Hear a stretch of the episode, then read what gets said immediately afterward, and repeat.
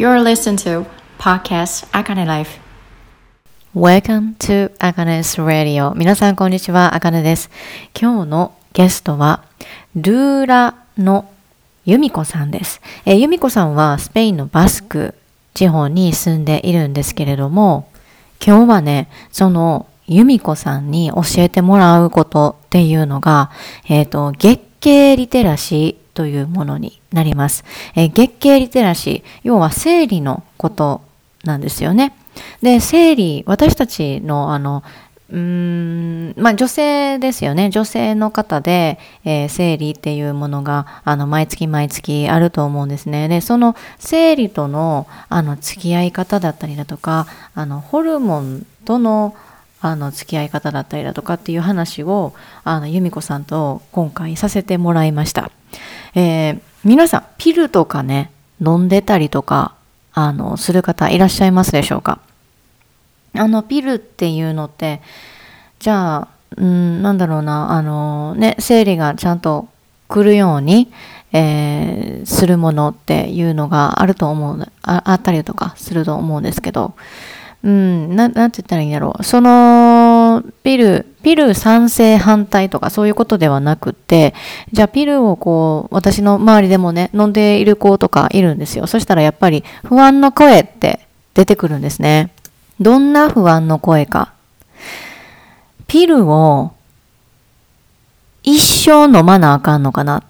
ていうふうに思ってくるみたいなんですよ。私、あの、ピル飲んだことないんで、ない、ないです。あの、なので、どういうものなのかっていうのがちょっとわからなかったりとかするんですけれどけれども、やっぱりその、ね、お薬を、あの、体の中に入れているっていうことなんですけれども、そこでやっぱりこう、飲んでいる実際に飲んでいる方のあの意見とか聞いたりとかすると、あの、ぴったりやっぱり生理、あのね、えっ、ー、と、生理が、あの、生理不順だった子が、あの、ピルを飲み始めて、えー、その生理のね、あの、を来る周期っていうのを整えるというか、なんか、ごめんなさい。ちょっと私、エキスパートじゃないので、こういう言い方をしてしまって、えー、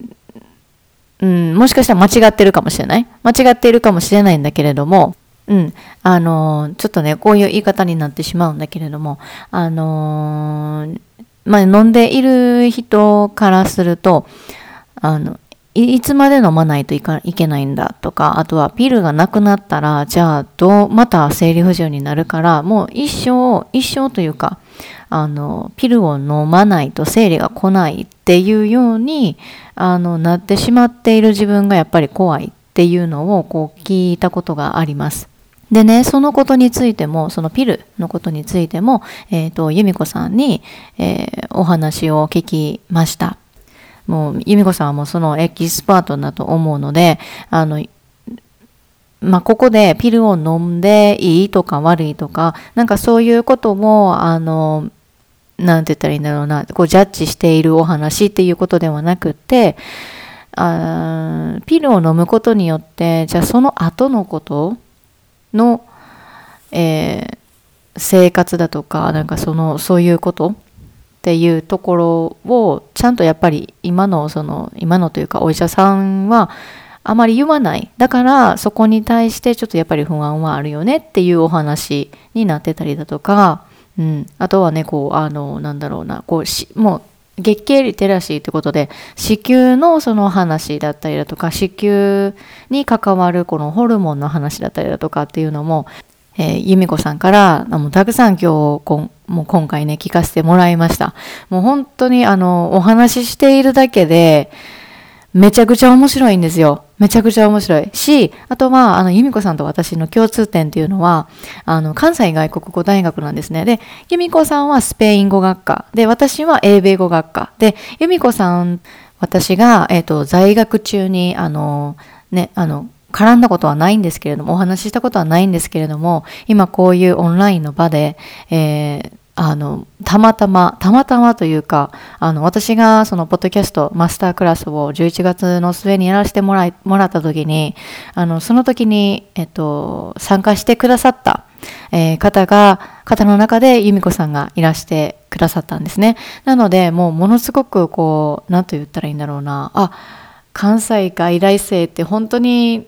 すごくいろんな世界中に本当にいるんだなっていうのをすごくこう実感した形でしたね。まあ、えっ、ー、と、まあこのぐらいにして、あの、イントロはあの終わりにします。まあ毎回毎回お話がね、長くなっちゃうので はい、えー、今日はですね、月経リテラシーのことについて、えー、皆さんと、あの、由美子さんをゲストにね、あの、お招きして一緒に学んでいこうと思います。では、聞いてください。Conversation with 由美子さん。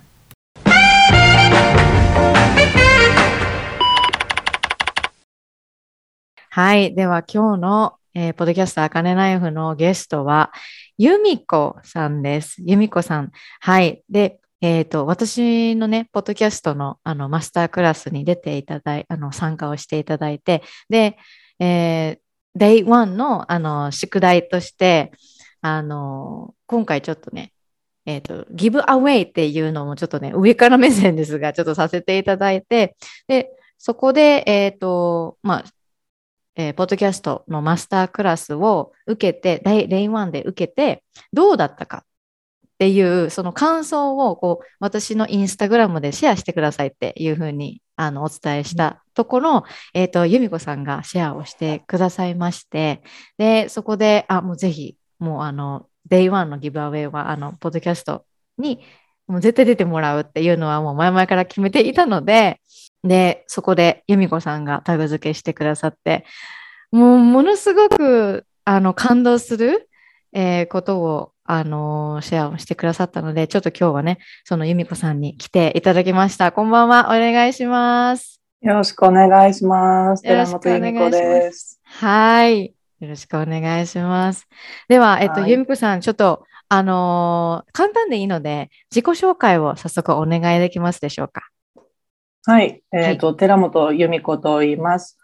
うん、えっ、と、日本日本に暮らした期間と今私スペインのバスクっていう北の暮らしているんですけれども、大体人生の半々ぐらいを過ごして あのしています。2002年にこちらに移住したので、もうすぐ20年になるんですけど。あ、はい、本当ですね。そうそうそうそう。うんうんうんで、えっと、バスク人のパートナーと男の子2人13歳と11歳の2人を育てながら、うん、あの伝統農家っていうんですかね。古い農家を買って直しながら暮らすっていう、ちょっと変わった暮らしをしているかもしれないですけど、あの仕事としては通訳、スペイン語とかバスク語の通訳と、あのドゥーラっていうあの女性とね家族とか赤ちゃんとかをサポートする、継続的なサポートをするっていう役目があるんですけどそれを、あのまあ、その育成を受けて、こちらの女性対象にいろいろ活動してきて、でこの6年ぐらい前から月経生理の教育っていうことを、あの、まあ、したいなっていうふうになって、勉強を始めて、今、日本の方にも発信しているところです。ちなみに、このドゥーラっていう言葉って、スペイン語なんですか？そのバババスク語って言うんですかね？いやあのね、もともとはギリシャ語から来ているらしいんですけど、えっ、とね、世界共通でもうドゥーラって言われています。日本でもカタカナでね、ドゥーラっていう、産後ドゥーラとかって聞いたことがある人がいるかもしれないですけど、あの、女性を、うん、なんていうのかな、もともとの言葉が女性の奴隷とか、経験ある女性っていう、女性に使える女性みたいな、そんな、うん、語源があるらしいんですけどね。うんうんはい、なるほど。だから、ドゥーラ、あの、うん、なえーと、そういう、えーまあ、女性に関して何かこうサポートできるような、そう、妊娠から、うん、妊娠から産後まで、うんうん、あのまあ、お母さんのニーズによってですけど継続的にまあ寄り寄り添って、うん、医療者じゃないんだけれども助産師さんとドゥーラさんとなんか補完的にね、医療的な面のサポートと、エモーショナルな面のサポートっていうのをこう、うん、絡めてサービスを受ける女性もいますね。えー、そうなんですね。ちょっと私、初めてドゥーラっていう言葉を今回聞いたので、うん、ちょっとあの聞いてみたかったっていうのがあるんですけど、その、えっ、ー、と、今、多分あの中心的にこう行っている活動が月経リテラシーですよね。はい。で、はい、これが6年前っていうふうにお伝えをいただいたんですけど、今。6年前に何がきっかけだったんですか、はい、その月経に対してその興味、興味というか、あ、これで、これを進んでやっていきたいとかっていうふうになったきっかけなんですが。うんまあ、結論から言うと、私たちって体のことを全然教わっていないじゃないかっていうことに対して、はい、あの私お産をした時に私に人生人生というか命舐めてたかもしれないと思ったりとかちょっと反省したんですよ。全然お産のこと知らなかったけど、自分の力で産みたいっていうのがあってあの助産院でお世話になってとか、うん、あのできるって思ってたんだけど、うん、いやそんなに甘いもんじゃないよねっていうその命を生み出すことっていうのが。でそれでまあ、ドゥーラーのね、育成を受けて、お産の世界にはまってって言って、活動をね、数年間続けていく中で、女性性って、あかねさんもね、今発信されてますけど、その女性性だとか男性性だとか、その性、性的な動物としての体の、なんていうのかな、土台じゃないですか、私たちの。それが分かってないのに、年頃、まあ年齢が達したら、子供作れみたいなね 社会的なプレッシャーがあったりとか、で作ってはみたけどでも全然知らないっていう、あの ね、でそれの準備期間として月経があるなっていうふうに思ってるんですね。すね。なので、うん、だから自分がどういう人間でどういう好き嫌いがあってとか得意不得意があってとか、何が気持ちよくて何が気持ち悪いとかそういうのも自分の月経と向き合っているとだんだんだんだん分かっていってそれを表現していくみたいなことができるっていうのがすごい女の人にとっての武器だというか特権っていうかそういうふうに感じるんですね。だからそれをもうねティーンエイジャーの時から教わって、うん、もっとポジティブなメッセージがあって、うん、自分でこうやって対処ができてみたいな、すごいエンパワーになるじゃないですか。でそれが妊娠した時に私がどう産みたいとか、どういう環境でどういう人と産みたいっていうその希望が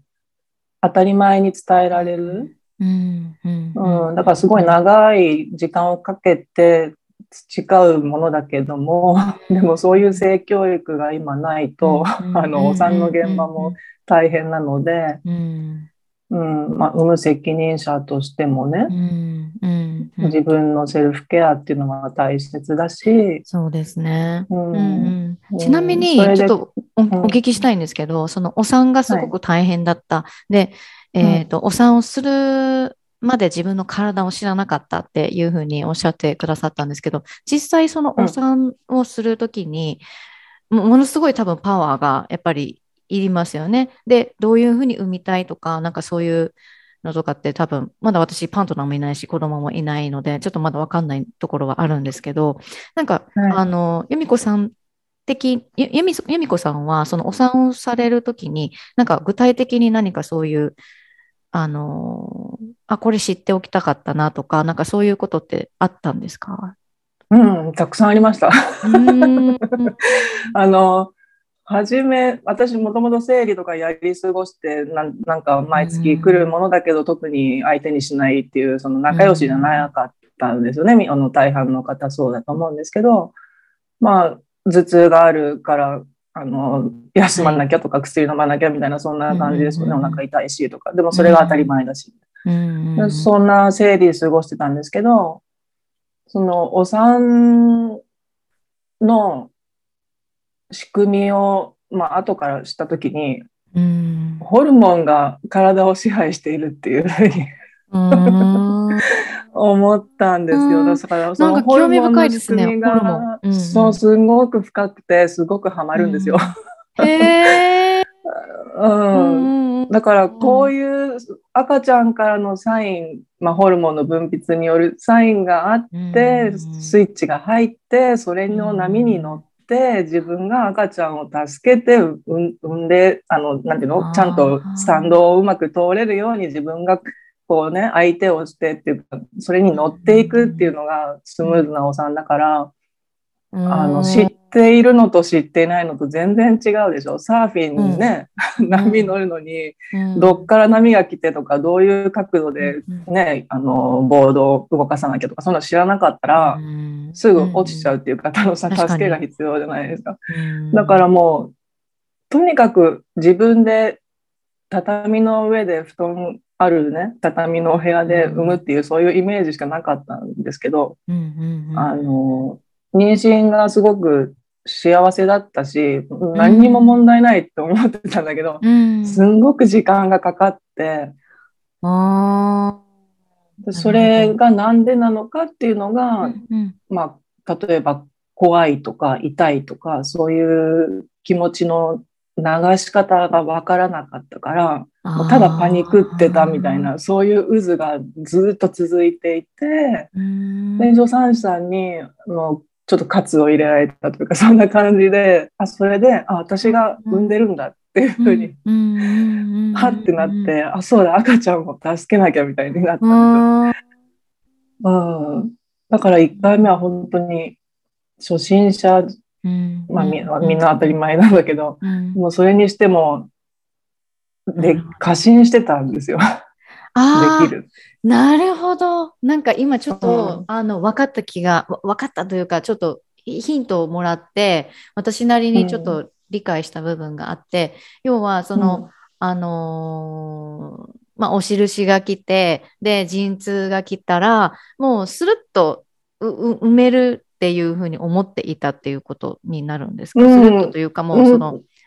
ね。でも最終的にあの産むのはママだから、その、あの、その気持ちの持っていき方って言ったらいいんですかね。多分、それを多分言いうんうんうん、言いたいのかなとかって思ったんですけど。そう、なんかね、自分とね、自分と、うん、ももろに向き合うんですよね、お産ってね。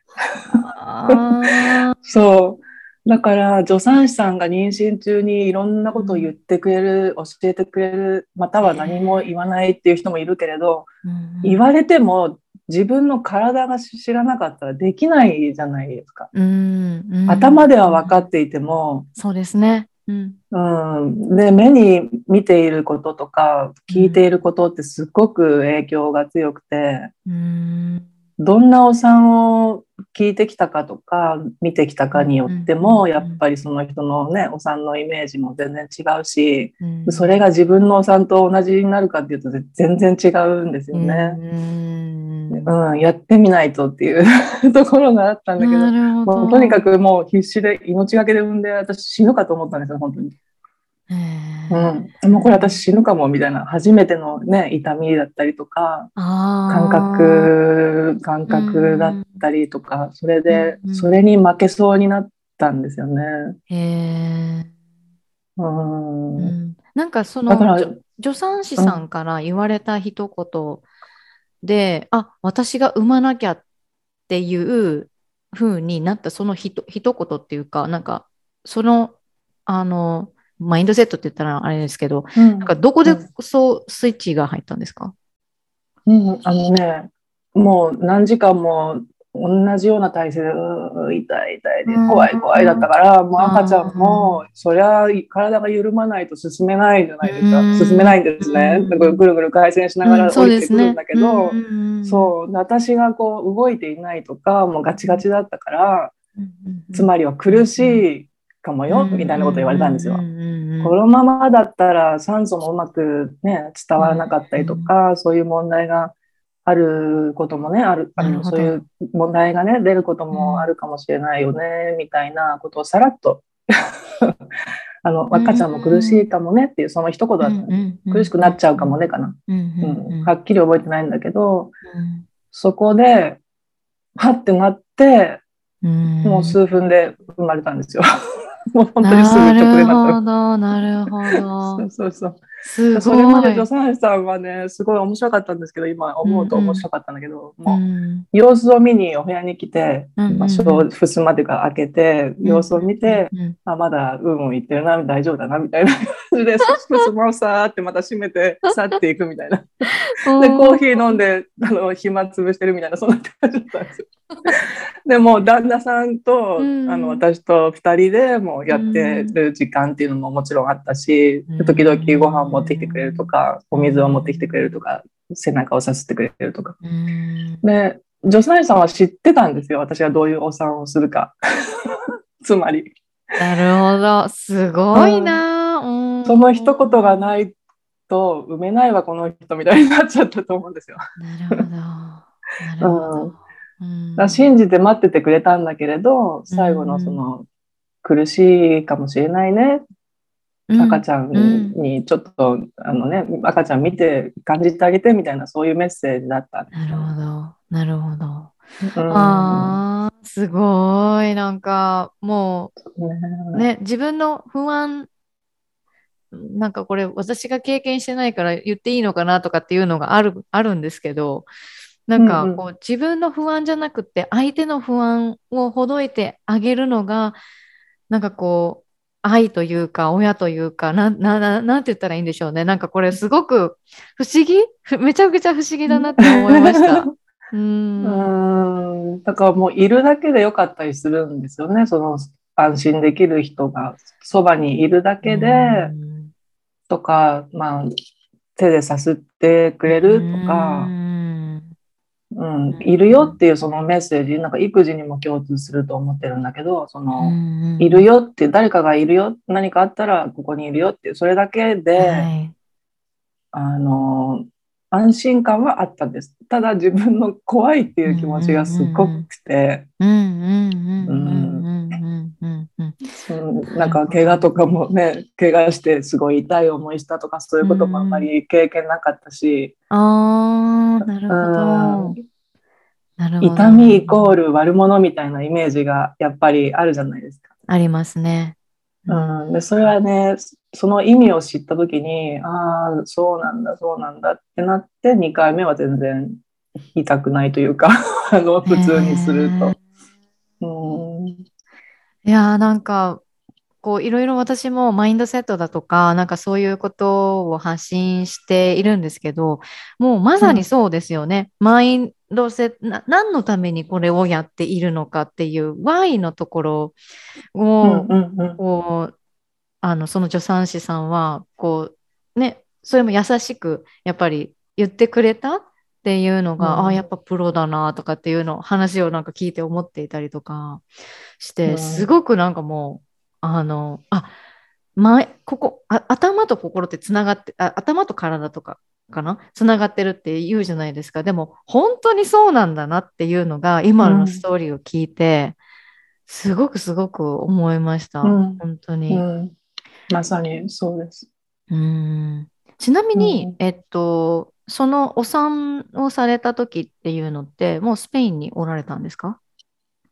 うん、もう2002年から こちらで暮らしていて2007年に、うん、あの妊娠したんだけどあの、うん。日本で産もうってなって、あ、日本で？おーおーおーおーうん、うんうん。2回とも2人とも同じ助産院日本の助産院でお世話にはい。なったんです、うんうんうんうん。うん。だからこっちの病院で産むのが当たり前っていうのもあって私はうん。その病院に行く気になれなかったっていうか その病院で産みたいって思えなかったんですよね。うん。うん。で初めてのお産だし何かあって言葉の意味がわからなかったらとか、うん。そういう不安があったっていうのもあるし、その信頼できる医療者に出会えなかったっていうのも、うん。一応病院はい行かれて、うん、検診とかでね。うんうんうんなるほど、なるほど、なるほど。そうなんですね。なんかこう、私思ったんですけど、その月経リテラシーっていうのって、あの、例えば、どういうことになるんですか？その、由美子さんが今発信をされているその活動の中で、月経リテラシーっていうのってどういうこと？っていうふうに思ったんですけど、ちょっと聞いていいですかはいはい、もちろん。えっとね、うん、ちょっと政治的なあの話にもなっちゃうかもしれないん。だけど、うん、あの女の人の体と男の人の体ってもちろん。全然リズムが違いますよね。うん、で体大きな特徴としては、まあ、赤ちゃん。が産めるか産めないかとか、はい、でそのために月経があるんだけれど排卵のこと知らないですよね。うん。うん、で月経っていうのは排卵があるからあるわけなんだけどその今私たちが子供を産みたいか産みたくないかとか、はい、どういうあの便利な生活をしているかとか、そういうの全然体は関係なく同じ機能もずっとずっと続けてきてるわけですよね。であの今私たちがいる時代時代っていうか、まあ、社会のね背景としては、いつもなんか同じようにあの生活のリズムを続けて、土日がお休みでとか、何時から何時が勤務時間学校の授業の時間とかって、あの決まってるんだけど、それは誰が誰がどんな視点で決めたのかっていうのを考えた時に興味深い。私たちの そうでしょ？でしょ？でしょ、うんうん、大好きです。大好きです、そそれって誰が決めたのっていうところに戻る話を戻すと男の人の視点だったりとか、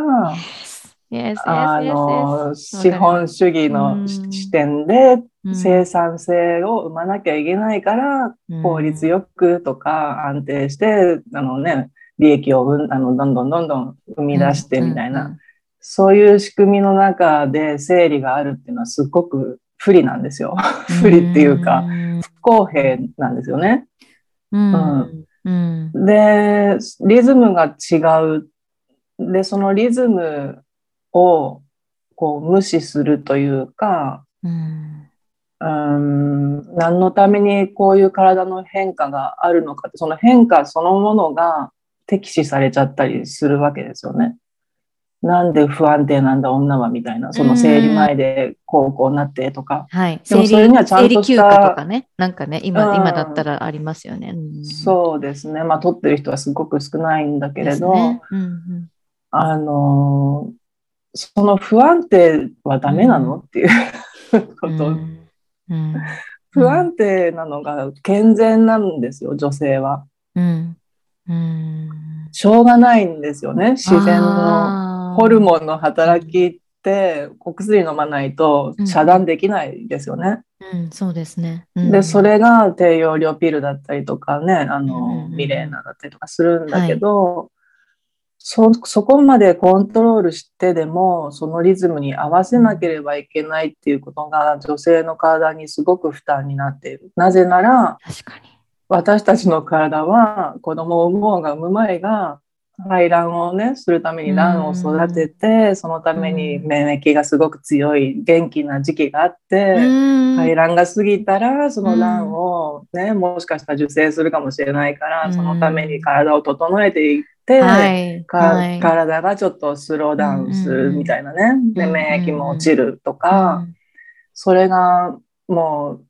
腸の働きだったりとか、あのお肌の調子だったりとかもういろんなもう集中力とかもう睡眠とか、はい、あらゆることに影響するわけですよ。でもそれを知らずに、うん、うん、生理前ってすごく一番無視されてる時期なんだけどその時期がちゃんと尊重できないケアできないと月経が辛くなっちゃう。なぜならホルモンバランスが、うんうん、ホルモンバランスが崩れてしまうから、生理が辛いってなってでも病院に行ったらそれは当たり前だからこれ飲みなみたいな、あの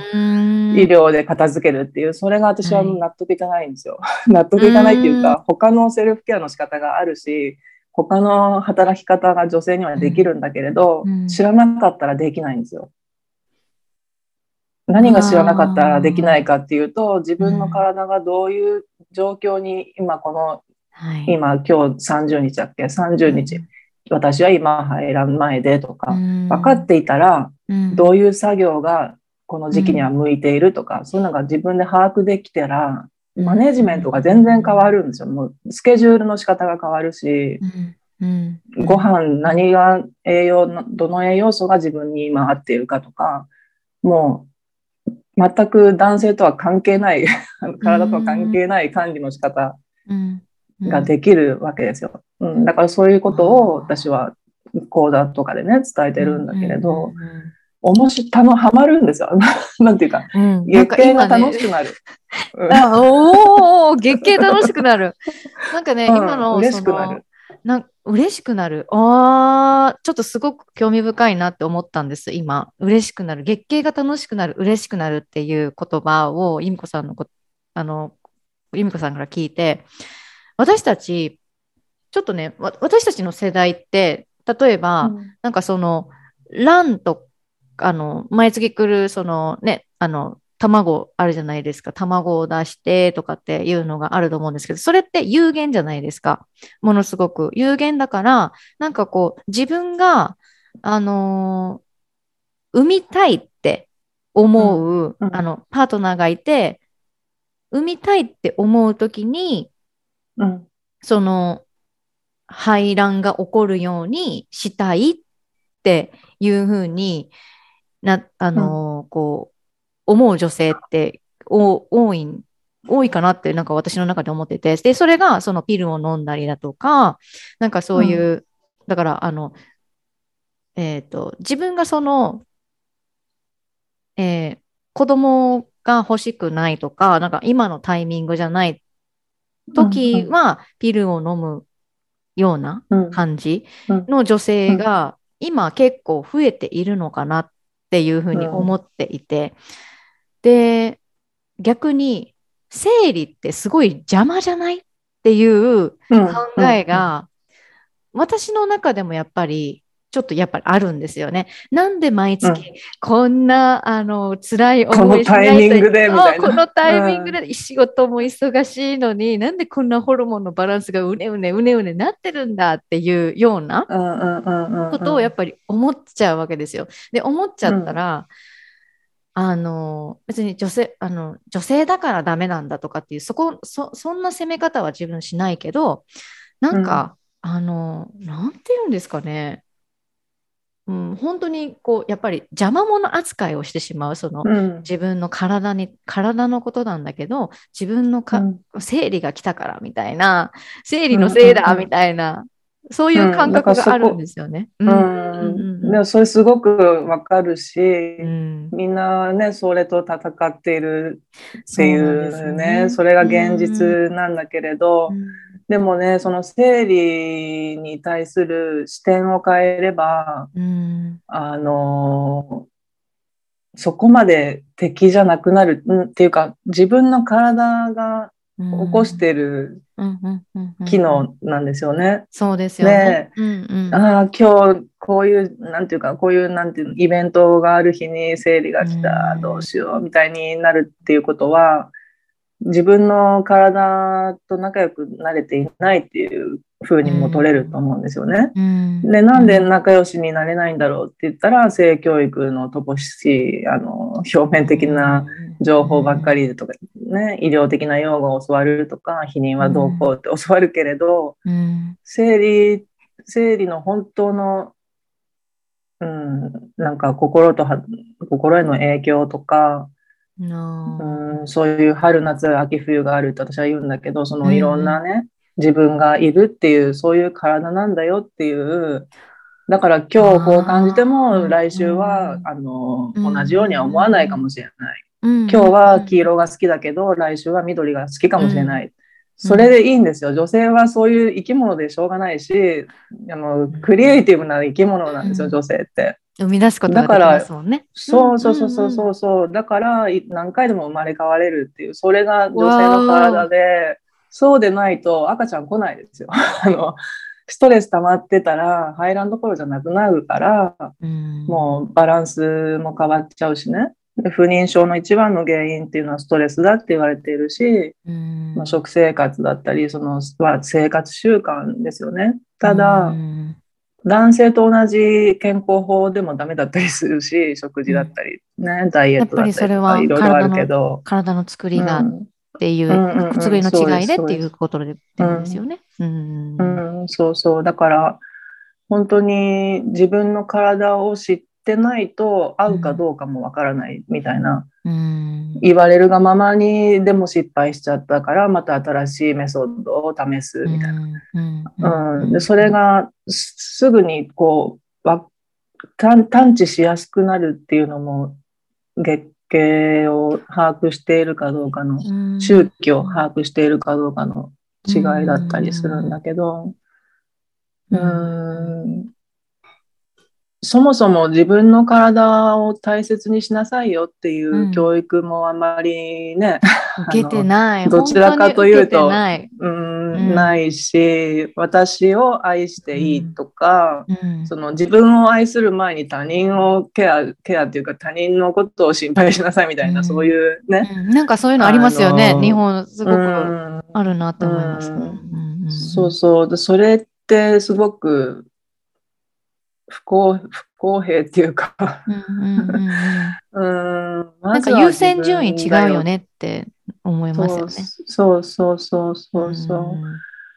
だからね、その今の時代は女性にすごく失礼な社会だと思うんですよね。なるほど。なるほど。うんうんうん、確かにそうですね。うん、確かに生理が来てもいいっていう感覚は、この社会で生きていたら、うん、生理がやっぱりどうしても邪魔者扱いっていう、うん、もうヘイトみたいな感じになっちゃうのが、やっぱりどうしてもなんかすごいあるなっていうのを、なんかこう、今のその由美子さんの話聞いて、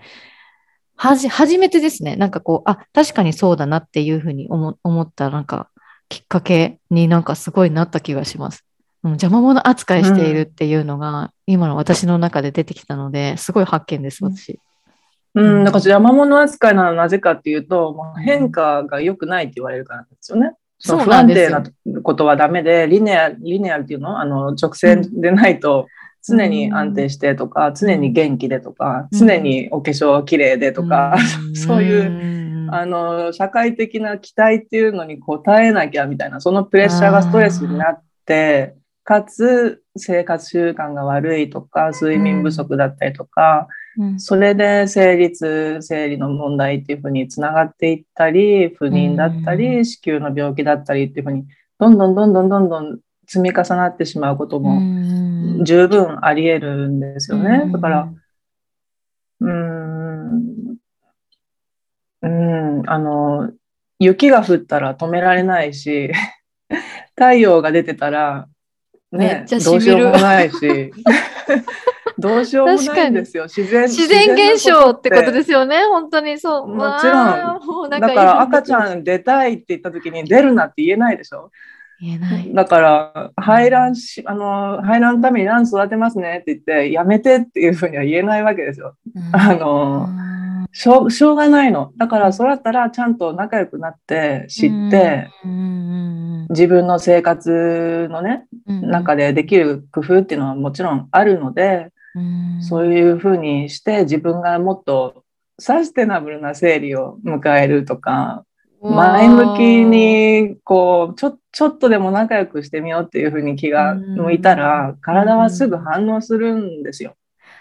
なんなんかね、その話を聞いて一つ思い出したことがあって、最近ちょっと出会ったあの方で、えーと、その方は女性なんですけど、うん、生理とその仲良くなるっていうことで、うん、その、ある女性の方と出会って、で、うん、その女性が生理になって、えっ、ー、と、お腹痛いとかっていう風にやっぱなるじゃないですか。体調がもう下に下にとかってなると思うんですけど、その時に子宮に向かって言うんですって。大丈夫だよ。ここにいるよって言うんですって。うん、そしたら、痛みなくなるんですって。うん。これって、由美子さん的にどう思います？ほんまなんですかね？まあ、彼女は、ほんまやとかっていうふうに言ってくださってるんですけど、うん。うん、どうなのかな？本当だと思う。痛みによるけれど、うん、痛みによるけれど、うん、そうですね。あの、本当にストレスが一番困るんですよ。だから体が緩まって手のぬくもりとかね、そういうので安心していくっていう、その気持ちが、やっぱりね、あの、体一つなので、つながるんですよ、その気持ちっていうのは。通じるんですよ。で子宮って子宮ってすごい筋肉の集まりで、人体で多分一番強力なあの臓器って言われてると思うんだけどそれぐらいあの妊娠して赤ちゃんが生まれるまで、もう大きさが500倍ぐらい成長できるんですよ。溶石って溶石っていうの、はい、それぐらいあの強い体のね、大切な部分なんだけど、うん、で、あの、外のエネルギーとかもやっぱり感じ取って、子宮が一番反応するんですよ。だから。あうん、だから、寒さにももちろん弱いし、寒いと体がふってなっちゃうし、うん、その気持ちとかね、その気の持ちよう、だからストレスだっていうふうに感じた時に、そのストレスとどう向き合うかっていうことでも、全然痛みは違うし、ストレスっていうふうにあの悪者みたいに取らなければね。ストレスでもうなんかもうイベント前で緊張してどうこうこうこうっていう、テスト前で大変とかプレゼント前でどうこうってなるじゃないですか。そのストレスっていうかね、そのプレッシャーをどういうふうに あの受け入れるか。それで全然違う。そうなんだ。いや、なんかもう、面白いってなんかすごい思います。うん。面白い、面白いし、私もまだ勉強中だし、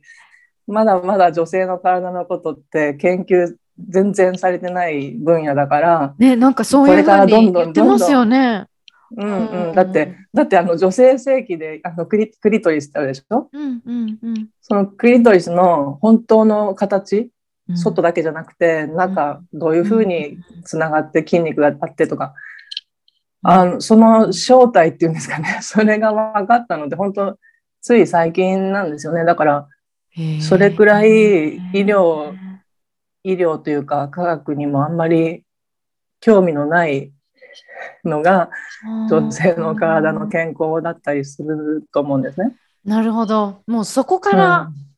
うん、もう、うん、謎が多すぎてちょっと後回しにされている可能性が高いってことことですかねなんか。うん、な謎だし目に見えることを研究してどんどん開発するのが科学だったりすると思うんだけど、確かに。あの見えないことってやっぱりね証明しづらいとか数字に表しにくいとかそれって女性の感じること、うん、お産の体験だったりとかそういうことに全てがあの科学であんまり なんていうか立証しづらいところがあると思います。なぜなら一人一人一人違うからですよね。うん、うん、あなるほど。一人一人違うから一人一人違うからどういうふうに、どういうあのこの時期を感じ取るかっていうのはその体一つ一つどういうフィードバックがあってどういう歴史を引き継いでいるかによって全然違ったりとか PMS だってねどの地域に住んでるかで全然症状が違うんですよね。で PMS がないところもあるし あの PMS っていうコンセプトがない。うん、概念がないったらいいんですかね、うん、苦しい痛い悩みの種ではないそういう地域もあるんですよね。うんうんうんだからつまりは 女性の体がどういうふうに扱われているとか、はい、性性というものとどういうふうに向き合っているかとか、うん、うん、いろんなことが絡み合っていろんな体がいろんな症状を出すわけですよ。だから200、300も症状があるって言われてる。それはもう、こうですとは言えないですよね。逆やっぱりそこまでこうあったりとかしたら、うん、うんなるほど、うん、別に後回しにされてるとかっていうこと、なんかすみません、ちょっとひどく聞こえたら申し訳ないんですけど、後回しにされてるとか、なんかそういうことではなくって、たくさん症状があるし、たくさんの一人一人の違う体調があるしっていうことで、その解明できにくいというか、これですっていうのがやっぱり言えないっていうのもあるのか。うん、だっていうふうに私は感じます。だって女の人の方が複雑だもん。あの感じ方だったり、体の作りだったり。うん、で、うん、だからそういうどういうふうに女の人の体について語り継がれているかっていうのが、はい、それがもしもともとの始まりがね、間違いだったとしたら、うん、あのー、変えたいじゃないですか。もちろん。もちろん。なんかもうそこからなんかこう、うん、あのー、なんだろうな、こう、まあ、私、その男性も女性も同じ権利を持っている。あの、体の作りは違うけれども、でも、自分がやりたいことだっただったりだとか、欲しいものだったりだとかっていうのは、言っていいっていうような権利とか、うん、あとは行動していっていいっていうような権利っていう、その本質的なところって、誰でも持ってるっていうふうに信じているんですよね。うん、だからなんか、要はなんかその、男性、女性、どっちも同じ権利を持っているっていう、そのフェフェミニフェミニスト的な、フェミニストか、うん、フェミニストなんですけど、うん、なんか、うん、ごめんなさい。何言おうとしたか忘れちゃった？忘れちゃったんだけど。でもなんか、あのー、うん、ちょっと思い出したら言います。ちょっとごめんなさい。ここカットしますね。すいません。ちょっと言ってください。いやでも女性性男性性っていう言葉があるけれど、うん、ありますねあのどっちのまあ、生物学的な男性と女性と2つあるとしたら、どっちもその男性性女性性っていうのがあってとか、あのどっちも持ってるってことですもんね。どっちの性でも持ってるってことですもんね。そうそうそう。だから男らしさとか女らしさっていうのはもう時代遅れだったりするじゃないですか。いや、本当にそうですね。うん。うん、で、体の作りはもちろん違うんだけれど、うん、でも、あの、男の人にしかできないこととか ってほとんどないんですよね。はい、才能っていうのは、能力っていうのは基本誰でも同じ得意不得意があるとか、好き嫌いがあるとか、そういうので選べばいいことなんですよ。本当は女の人だってトラックの運転手できるしとか、ね、昔は男の仕事みたいに言われてたことって結構今女性がやっててとか、はい、科学者でも本当はいっぱい女性で活躍して本当は女性のあのなんていうのかな、うんうんとなんていうんですっけそういうのって女性がえーと、発見したものだったりとか、そういう医業をねあの果たした人って女の人だったりしても、男の人にそれをね取られちゃったりとかね、うん、もう代表的にありますよね。私たちがもう本当に。メディアでねやっぱり過去に取り上げられたやつでも、うん、やっぱりそのそのあの圧というかそういうものが後ろで動いてるんだろうなっていうのはすごくなんかこう思ったことは、うん、確かにあります。うん、あるよね。だから、うん、本当はそれ違う体が違っても同じように機会が与えられるべきで同じように賃金が与えられるべきで、うん、同じように体の不調を訴えたら休み休みを取っていいはずなんだけれど、うんうんうん、それを女性に合わせちゃうと男性があの待たなきゃいけないとか、あの変えなきゃいけない。その変えなきゃいけないみたいな不安定な不定期なことがあったりとかって多分今のシステムに合わないっていうのもあるけどあのー、ねえ本当に。わかります。そうなんですよ。でもねあのー、休まないと。休まないとやっていけないっていうのが現実だったりする人もいるんだけどその生理に限ってはね、痛いのは当たり前じゃないんですよね。これねなんか聞いたことあるんですよ。だから生理になった時に私たちって痛いって私たち思い込んでるところがあったり PMS があるうん、あの迷信迷信って言ったらおかしいけどそういうふうにやっぱり伝えられてきていると、そうなるだろうっていうその思いっていうんですかね。これもある意味期待だったりするじゃないですか。生理前だからしんどくなるんだろうなみたいな。その変な期待があったりとかし思い込みがあったりとかもあの心理的に影響しているって言われていたりとか。でもねあの生理っていうかその生理周期っていうのは、女の人のあのバイタルサインなんですよ。だから痛いっていうことはうん、まあ、医療的にねあの処置が必要だったりお薬が必要だったりっていうケースはもちろんあるけれどでも基本的にその生理痛だったりその生理前だったり月経困難症って呼ばれるような、その精神的な面のあのね、問題っていうかその悩みだったりって、あの100%医療が必要なわけじゃなくて、うん、中身の内側からの、その、なんて言ったらいいんだろう。精神的なものから来るってことですか、それもあるし、生活習慣が一番大きいんだけど、うん、その生活習慣もすごく影響しているんですよね。うん、なぜなら男の人中心の社会の生活習慣だから。でも女性じゃなくても生理がない人でもね PMS って言われるその症状って結構あったりしますよね。女性じゃなくてもですか？うん、例えばね、その生理前便秘になるとか、頭痛があるとか、うんうん、まあ、その理由は違っても、あ、そういうこと男性にも起こることですよね。で、男性が頭痛が起こったら、うん、あなんか問題があるって思うんだけど、うん、PMS だからっていうふうに片付けちゃってしょうがないからお薬飲もうって。それでまた来来月も同じことが起こる。それを繰り返す。おかしいと思いません？そのそれが本当に生理がもたらすことなんでしょうかっていうことなんですか？なるほど。なるほど、なんでその症状が起こるんだろうっていう原因を原因を探らないと繰り返される可能性が強い？いや、なんかそれって健康じゃないですよね。うん。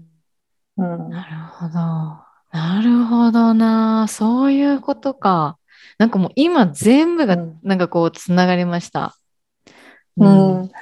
で、なんで頭痛が起こるのかっていろいろ理由があるでしょ、うん、なんで便秘になるのかって、それはホルモンのバランスが変わったからだったりとか、うん、栄養が足りないとか、いろんなことがね、水分が足りないとかいろいろあるんだけど、でもそれが分かっていれば、なんで、なんでなのか？で、なんでこの時期にしか起こらないのかっていう そういうことも考えてたら、対処しようって思うじゃないですか。うん、うん、うん、うん、うん。本当はしたいじゃないですか。うん、うん。うん毎月毎月来るのが当たり前って信じてたらやり過ごすかもしれないけど、うん、でも生活習慣変えたら良くなるよって言われたら、うんうん、やってみようって、自分でも健康な生理が過ごせるんだって分かれば、うんうんうんうんね、治療人生ハッピーじゃないですか。よりより充実した人生になると思うし、うん、それがエンパワーになる。確かに。確かに。本当に、あの、もう、本質的な根底の意味で生き、あの、エンパワー、自分が元気だから、元気だし、正常って言ったら、ちょっと、もしかしたら違うかもしれないんですけど、うん、でも、何かそういう、その、もう内側から元気なのであれば、相手も元気にすること、うん、元気というか、何、インスパイアすることもできるっていうのにもやっぱつながりますもんね。うん、うん、だからその生理が辛いっていう女性が多いっていうのは、うん、本人のせいじゃないんですよ。うん、社会的なこともやっぱり自分の生活習慣から来ているかもしれないけれど、それはも本人だけのせいじゃなくて、こういう社会で生理があるから、こういう暮らしをしないといけない強いられているとか、うん、あのシフトでね不規則な勤務をしているとか、いろんな理由があって生理で生理っていうかその月経周期の中で体がそれを、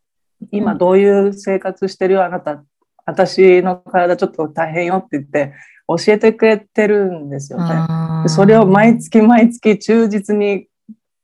そのメッセージを伝えてくれている。でも私たちは外ばっかり見てるから、気づかないとか、全然気づかない。相手する時間ないとか、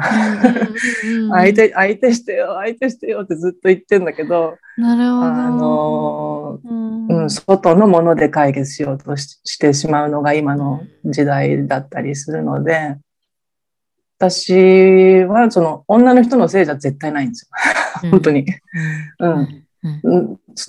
逆ですっごく頑張ってるわけですよ。うん、うん、それなのに痛いの当たり前だっていうふうに言われちゃったり、うん、あの不安定なやつだとか、ね、またイライラしてるとか、ま、イライラしないわけないよ、こんな生活してるのにっていうふうに言えるようになりたい。うん。生理前は休むとか、生理の1日目は絶対自分の時間を取るとか、そういうふうに決めて、次の生理はこうしようとかっていうふうにちょっと目標を立てるとか、毎日周期のね、チェックをして、自分がどういうパターンがあるんだっていうのをね、まあ何ヶ月もかかりますけど、その把握していってとか、それってもしお友達だったら、そのお友達が仲良しだったら、あの、どんな気持ちか気になったりとか、どういうことが好きなのかとか知りたいでしょ、それを仲良くなりたいからですよね。そうそうそう、心配するし、喧嘩もするしだけど、でも理解しようってするわけでしょ、その関係性を自分の体ともやってみませんかっていうのが私の提案っていうか、セルフケアの一つなんですよね。なるほど。いやもう深いでしょ？深い。深い。深いし、もっと話聞きたいって思いますね。本当に思います。本当に思う。うん、なんか、ほん、うん、大量生産の生活はできないんですよ。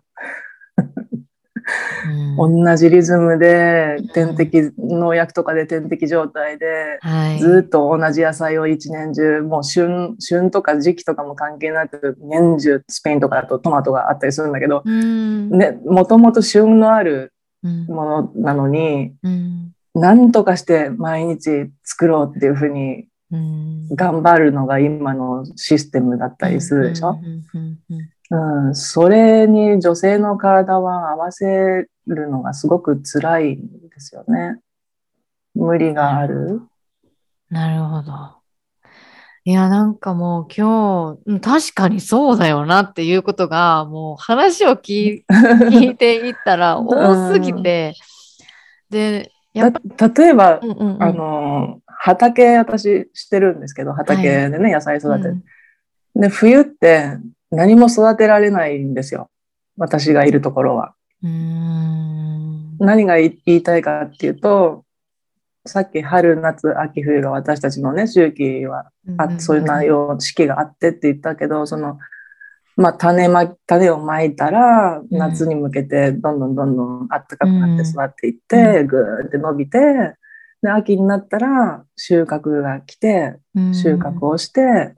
で冬は、まあ、枯葉が落ちてとかもう野菜がね日が当たらない。でも次の年のために土を休めなきゃいけないわけなんですよね。なるほど、うん、で私たちの体ってその土と畑の土と同じようなところがあると思うんですよ。それが1年じゃなくて1ヶ月のうちにそういうサイクルがあるっていう考えると、うん。うん、なるほど。土日休むだけじゃしんどいとか、あの、自分で自分の休業日を立てる。うん。うん、めちゃくちゃ大事だと思います。もうそその休みを作るっていうことを、あの、うん、まあ、今回、その去年、去年ですよね。去年コロナがもうすごく本になって、なんかこう、失業者だとか、うん、あとはなんそういうのがやっぱり増えたりだとか、こう一人でいる時間っていう人がもうものすごく増えたと思うんですけど、なんか、やっぱり、それを、あの、うん、世界的にはすごく危機的な状況なんだけれども、うん、なんかこう、コロナになったことによって自分とこう深く、自分を深く知れたっていうような人がたくさん増えてきて、で、うん、やっぱりすごく悲しいニュースにはたくさんなっていたけれども、でも私たちの生活ってこれだよね？こういうふうに働くのがなんかその do do do, go go go ではなくて、こういうふうに働くのが、なんか、あ、合ってるよねっていうのはなんかすごい思うんですよね。うん。うんうんうんうん、だからそれだけが忙しかったんだっていうふうに気づいた人がたくさんいて、そうですね。うん、今まで通りの仕事の仕方には戻れないっていう人がたくさんいるわけですよね。家族といる時間とか、うん、家族といる時間、自分といる時間、何もしない時間、何もしないってなんか今芸術っていうか、なんていうの、すごく技みたいな難しい 技みたいな感じじゃないですか。しかも何もしない時間に罪悪感を感じちゃうから休めないとか、それくらいせっかされて時間を気にして自分の体のことを感じることもできないまま過ごす？もったいない、もったいない。もったいないし。本当にそれは思いました。もう今までこう、ガーンと働き続けてきた、で、男性性をもう多く使って、女性性っていうものを全くこう、あの、知らなかった、知らないような生き方をしていた、本当は持ってるのに、そういう生き方をしていた、していた中で、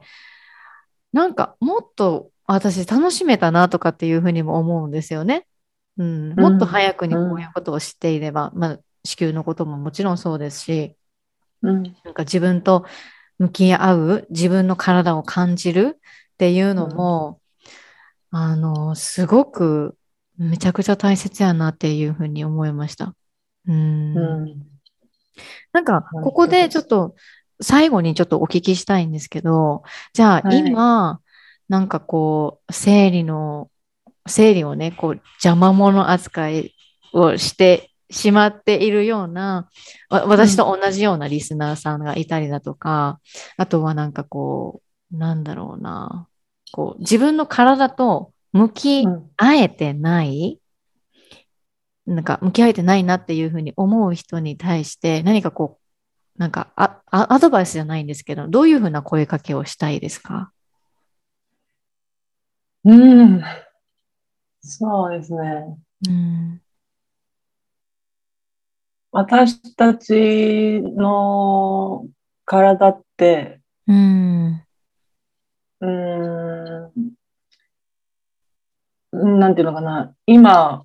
今の時点で思っている体の力っ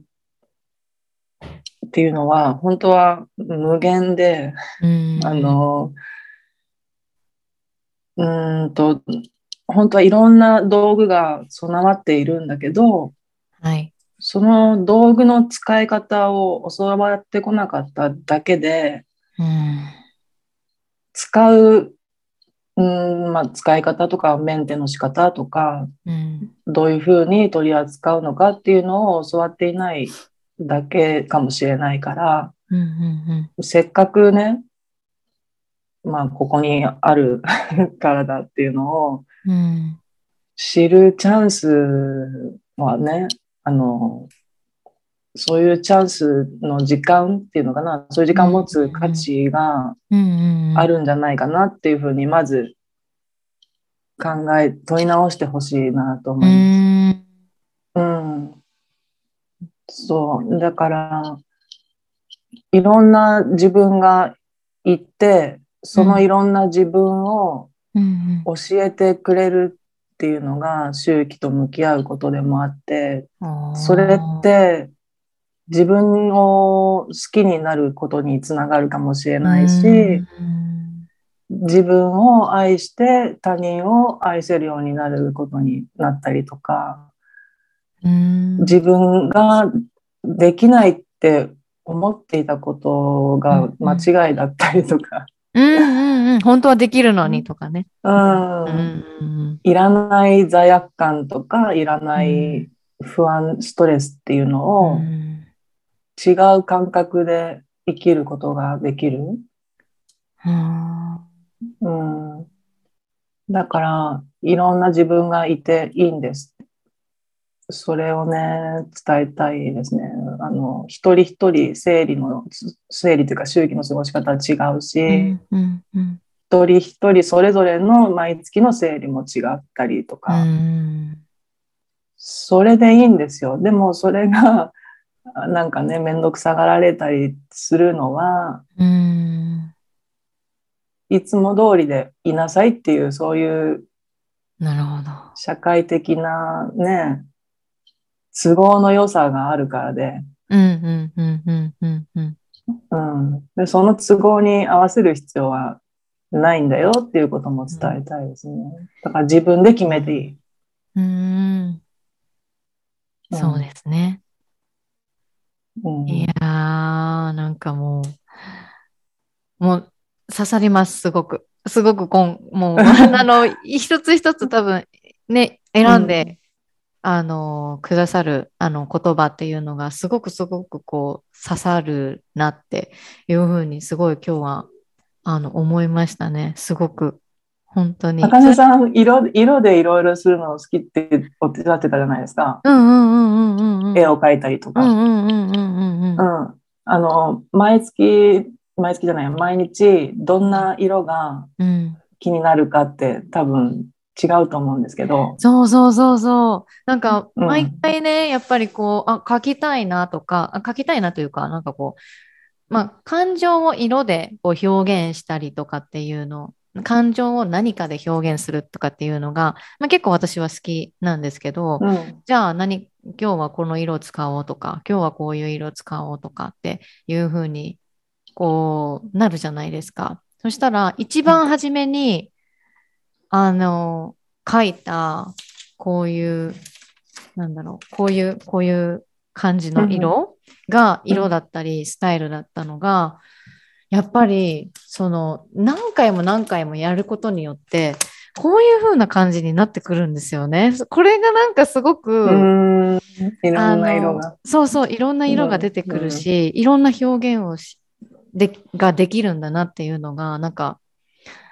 すごくあるんですけど、多分その、由美子さんもそこを、そこの過程を多分楽しんでほしいって思うっていう感じですかね。うん、うん、うん、うん。だって、すごいんですよ、本当に。で、あの、排卵前か月経前かとか、そういう時の、うん、なんていうか、まあ、アーティストさん、絵描きさんとかだったら、どういう時期に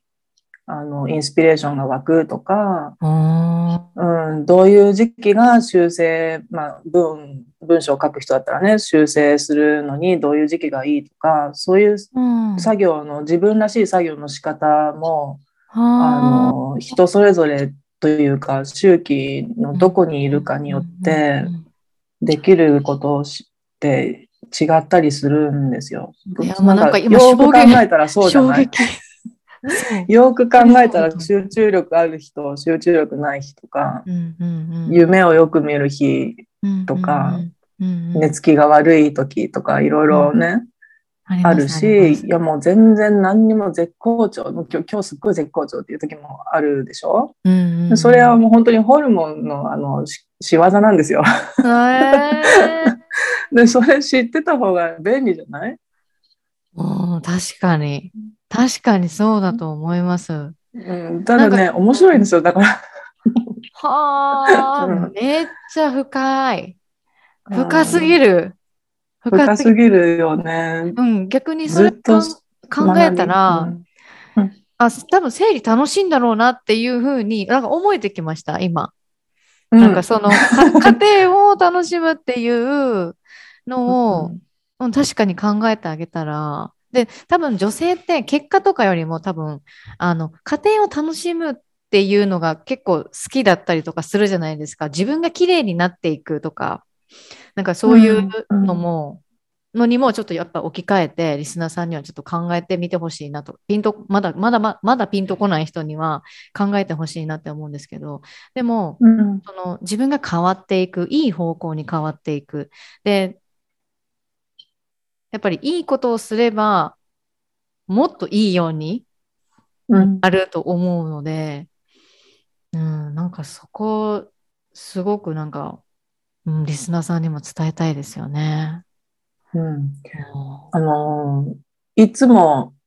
排卵前の元気な絶好調な私でいられるわけがないっていうふうにもう認めるっていうのも大事だと思うんですよ。あの、もうなんか何にもする気になれないとか、うん、全然育児、子供の相手する気になれないとか、あの、パートナーが鬱陶しいとか、体触ってほしくないとかで、そういういろんな自分の自己防衛の、あの反応があって、それってあれって自己防衛なんですか？自己防衛もある、あるというふうに私は思ってます。あの、それくらい、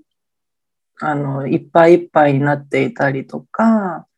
それぐらい今自分の体に集中して、集中してっていうか、相手してあげるべき、そういう時期にいたりとか、なるほど。性欲だって変わるじゃないですか。そのね、何のために、あの、触れ合いが欲しいかっていうのも理由が違ったりとか、うん、それね、チェックしていくとね、日記みたいに毎日チェックしていくと、あ、こういうパターンが私にあるんだっていうふうに発見になるから、私はチェックはおすすめです。手書きでね、日記で、アプリじゃなくて。うんうんうん、そう、もう絶対アプリはダメ。あの、書いた、書いた方が書いた方が絶対いいと思います。そうそうそうそうそう。なるほど。いや、なんかもう今日は本当にもう生理の奥深いところで、プラスその社会的なこのスタイル、私たちが生きているあの、その社会の中での、